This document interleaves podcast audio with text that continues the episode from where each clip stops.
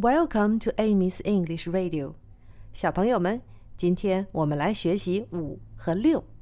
五是 five，five，five。如果你五岁了，我问你 How old are you？你可以回答 I'm five，我五岁了。I'm five。六是 six。 Six, six。如果你六岁了，那我问你，How old are you？你可以回答，I'm six。我六岁了。